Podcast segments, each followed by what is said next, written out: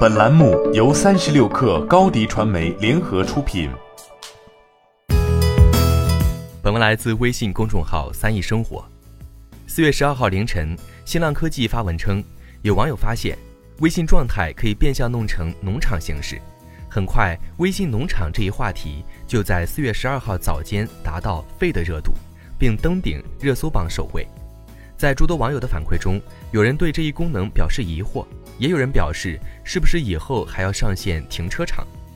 还有人吐槽，终究是活成了自己讨厌的样子。想必朋友可能是觉得微信是与小而美的初衷渐行渐远了。不过，微信农场这四个字的确不免让人想起十余年前的开心农场、QQ 农场。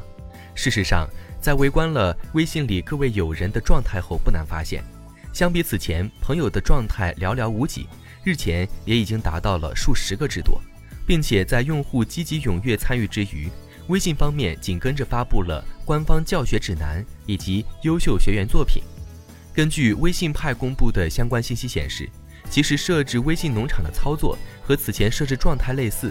只需点击个人主页设个状态，便能看到包括心情、想法、工作、学习、活动、休息等 icon。在选择状态 icon 后，点击笑脸旁的表情搜索后，输入农场，在下拉点击底部搜一搜更多表情按钮，即可看到猪、牛、羊、狗等多款 GIF 表情，并将其加在状态背景图上即可。从设置状态到为状态加表情贴纸，整个过程大约需要六个步骤，并且绝大部分操作类似于微信此前更新的状态功能，但不同之处在于。用户设置状态最多只需要三步，远比搞出微信农场要简单。并且值得一提的是，除了设置状态外，官方公布的设置步骤中还提及了表情搜索。其实微信搜一搜中早就有表情这一选项，用户无需翻来覆去的寻找自己收藏的表情，通过搜索关键词就可以便利的找到更多符合的表情包。可见，无论微信是否要做一个农场功能。用户至少也熟悉了设置状态、给背景加表情这些操作，并以实践的方式深入了解了其近期推出的诸多毫无水花且没有大用的新功能，而这或许也为各平台推出新功能提供了一个极好的案例。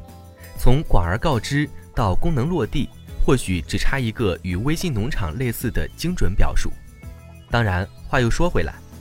虽然几乎每天都有一万个人想要教微信如何做产品，殊不知微信也在教大家怎么使用它的这些鸡肋功能，而且说不定真的有那么一天，腾讯也会往微信里塞入几百兆的虚幻四引擎，做出个真正的农场来。你的视频营销就缺一个爆款，找高低传媒，创意热度爆起来，品效合一爆起来。微信搜索高迪传媒，你的视频就是爆款。